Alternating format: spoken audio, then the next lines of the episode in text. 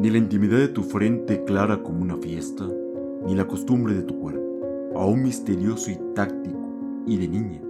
ni la sucesión de tu vida asumiendo palabras o silencios, será un favor tan misterioso como el mirar tu sueño implicado. En la vigilia de mis brazos, Virgen milagrosamente otra vez por la virtud absolutoria del sueño, quieta y resplandeciente como una dicha en la memoria elige me darás esa orilla de tu vida que tú misma no tienes. Arrojando a quietud,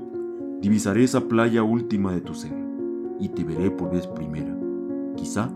como diosa de verte, desbaratada la ficción del tiempo, sin el amor, sin mí.